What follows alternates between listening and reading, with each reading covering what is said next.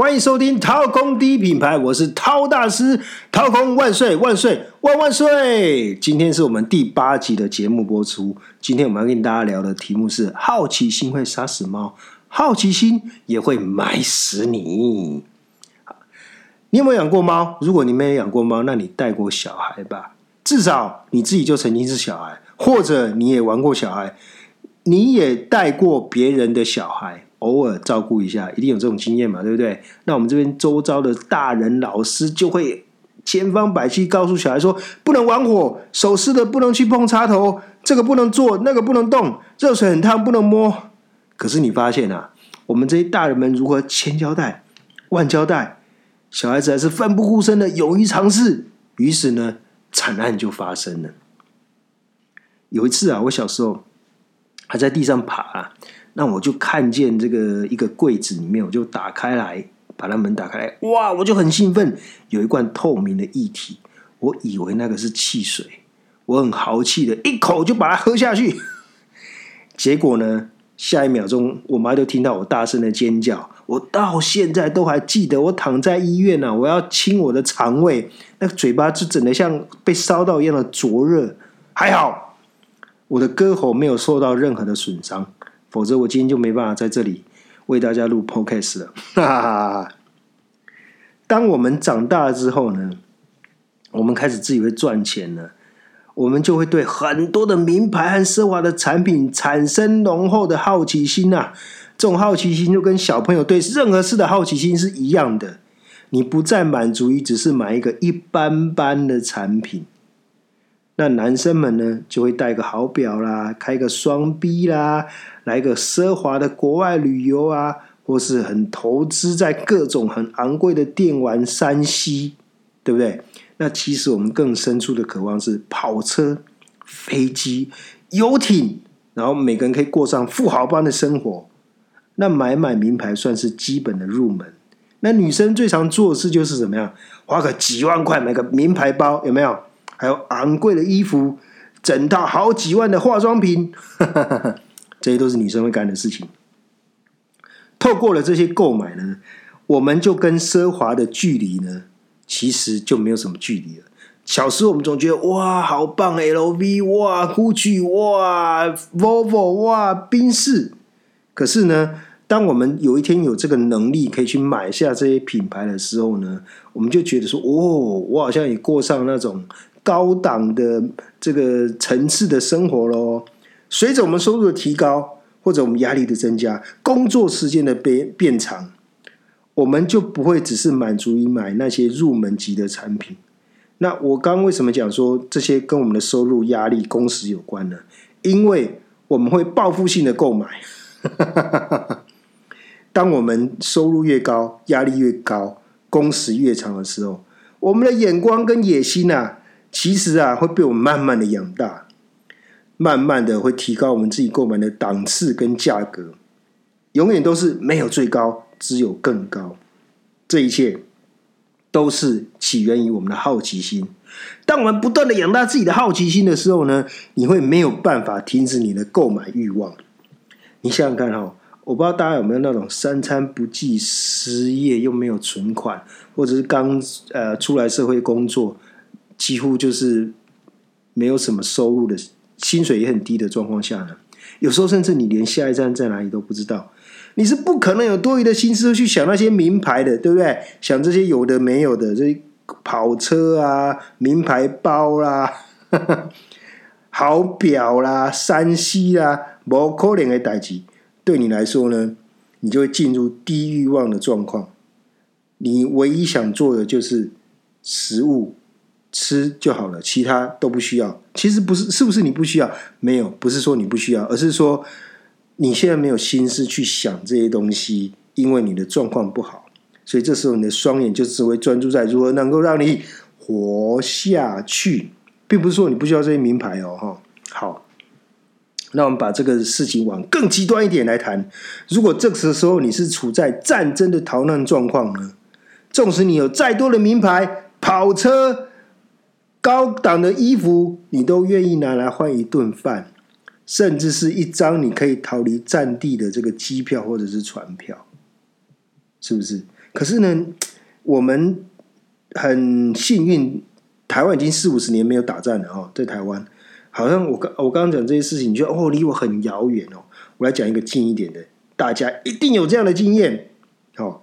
我们来更真实的让大家有这样的体验，有一个很接近的类似的体验，就是每一个人一定有病入膏肓的时刻。我不是说那种很危急的开刀啦，或者说你在医院做一些治疗哦，只要一个什么重感冒就好了啦。你是不是四肢无力，食欲都没有，然后你觉得全身瘫软，什么都不想做，很痛苦，对不对？那你身边这时候你再有多少的名牌包、价值连城的手表、钻石、黄金，对你来说这些东西都怎么样？没路用啦，因为你根本就怎么样无福消受嘛，你整个状态是非常不好的。讲到这里，你有没有发现有一个很有趣的现象？只要你的身心灵状况很差。我我刚刚讲的是重感冒嘛，就是你身体状况不好嘛，那也有可能是你忧虑、焦虑，哈，就会让你的好奇心和购买欲完完全全的消失不见哦。当然了，我不是说你为了要杀死你的购买欲呢，你每天让自己活得病恹恹的，不是。我要跟你讲的是说，哦，当你有很强烈的这个呃购买欲望的时候，或是你有一堆的购买清单的时候。或是你对这些奢华商品、这些名牌都会有很强烈的好奇心跟想拥有的时候呢，那至少证明一件事：你的身心灵状况都还在呃八十分、九十分，对不对？哦，所以有血拼的欲欲望呢，是一个代表你活动力很重要的参考指数哦。哦，那只是呢，当你去这个掏出钱。把这个人你梦寐以求这些东西买下的那一瞬间，你才会惊觉呢。当你拿到这些你梦幻的物品之后呢，哎，我好像好像没有想象中的那种幸福感跟满足感。你有没有发现？好，我告诉你哦，很残忍的事实是哦，当你买下物品拿到手的那一秒，你的成就感。跟好奇心会一下冲到玉山那么高，可是当你下一秒拿到手之后呢，你会发现你对它的喜爱呢，就立刻降到谷底。可是很可惜的是啊，大多数的人并没有看清楚我们好奇心的这一面。当你没有看清楚这件事的时候呢，你只会不断的购买来满足你无止境对物欲的这种。好奇，好险！任何事都是一体两面的。如果你的好奇心呢，现在是零的话呢，代表你现在心情很差，代表你身体状况很不好，完全不想血拼，根本对任何物质没有欲望。可是，如果你现在想买很多的东西，基本上代表你生活无虑。如果你不满足你的购买好奇心，你现在就会全身上下都很不开心。所以，什么时候我们的好奇心会爆棚呢？其实啊，古有名训，“保暖思淫欲”啊，意思就是说哈，当你生活无虑的时候，你就会开始想要买买买。好，举个例来说，有一回我跟团去土耳其，我告诉你哦，真的是充分验证的，好奇心会埋死你啊。土耳其位于欧亚大陆的交界，它既有欧洲的建筑、历史文化。它本身又是属于伊斯兰的回教文明嘛，加上地大物博、物产丰富啊，所以从看的、喝的、吃的、穿的都跟台湾完全不一样，而且物美价廉。我就想说，哇塞，怎么欧洲可以这么便宜呀？不是东欧哦，是土耳其哦，对不对？所以一路上我们同一团的每一个人啊，每一天都不停的买啊，从每一个市集小贩到商店，我告诉你呢。我几乎都被我挡下来了。我后面告诉你为什么。可是后来我到一个地方，我就我就我就有点动没掉了。那个地方就是皮衣工厂。为什么？因为我是一个皮衣狂啊！我超级喜欢各种的皮衣啊！我现在已经缩小到剩下三件了。我记得我最多的时候好像有六七件皮衣，还有皮裤，还有皮背心。龙上浪啊啦，啊，现在只剩下留下最后的三件这样。那到了这个皮衣工厂之后呢，眼前看见的都是台湾没有的款式，而且重点是因为你知道吗？土耳其它是啊呃很多的牛跟羊，所以它的皮料呢是非常非常便宜、非常非常好的，价格也是台湾的二分之一到三分之一，甚至更低。然后呢，那工厂非常非常的大，大概有两三百平这么大哦，就是它的 display 展示间。然后它地下室还有那种就是过期的。哇，那有时候打到一折两折，你真的很想买一件都带回家，很便宜耶。然后我就挑了大概六七八件，很多哇，就是不知道怎么挑，不知道怎么选。最后，我告诉你哦，我买了几件，你知道吗？零，怎么会这样子呢？好，事情是这样子。当我在这个这个镜子面前试穿的时候，我也也觉得皮真的好看。料子真的好啊，款式真的不一样啊，也非常的适合我啊。然后呢，我真的很想通通带回家那个六七八件的皮。可是我前面跟你讲哈，我现在只剩下三件嘛，你知道为什么吗？今年是二零二零，去年二零一九，前年二零一八。我后来发现，因为我定期会去保养的皮衣嘛。发现过去的两年呢，由于暖冬的缘故呢，我居然一次都没有穿到啦！我的皮衣就这样，就像孤零零的待在待在我的衣柜两年了，都没有机会这样出来透透气一下。所以呢，我突然在在我准备结账的时候，我就发挥了我前面跟大家讲的冷静冷静期，短暂的冷静期。我突然想到。其实台湾呢，冬天现在也没有这么冷，加上因为全球暖化的关系嘛，哈，有时候是暖冬嘛，哈，我就觉得说我真的没有那么需要这些皮衣嘞。但是如果今天是在欧洲这么冷，当然是有需要穿到啊。可是台湾哦，坦白说，你能穿到皮衣的这个这个日子呢，真的不多。那如果加上我刚刚讲，你又遇到暖冬的话，你就等于穿到几率是零呢。就像我现在已经打破记录，连续两年都没有穿到皮衣了。所以，我想清楚这点之后呢，我就真的什么都没买，两手空空的走出那个皮衣工厂，全身而退哦。那你知道吗？整个十四天的行程，我只买了一个手工的陶土杯。那这个陶土杯呢，它大概有四十公分这么高，它就是啤酒杯啦，就是就是一般的啤酒杯再加大啊三分之二左右。然后它纯上面就有很多立体的，这是纯手工去去做出来的，有一些呃伊斯坦堡的一些特色的呃景点，比方说博斯普鲁斯大桥，比方说苏菲亚清真寺，就是呃在在那个杯子的外面，不是用画的，是是立体的哦。然后想说，哎，这个杯子进可攻退可守，怎么说呢？它也可以当装饰品，然后呢，我也可以洗洗，把它拿来当那个喝酒的杯子，我喝水的杯子。所以对我来讲，连装饰品我都觉得它必须要一一一个功能要有，呃啊，一个东西要好多的功能，就是它我刚刚讲的进可攻退可守。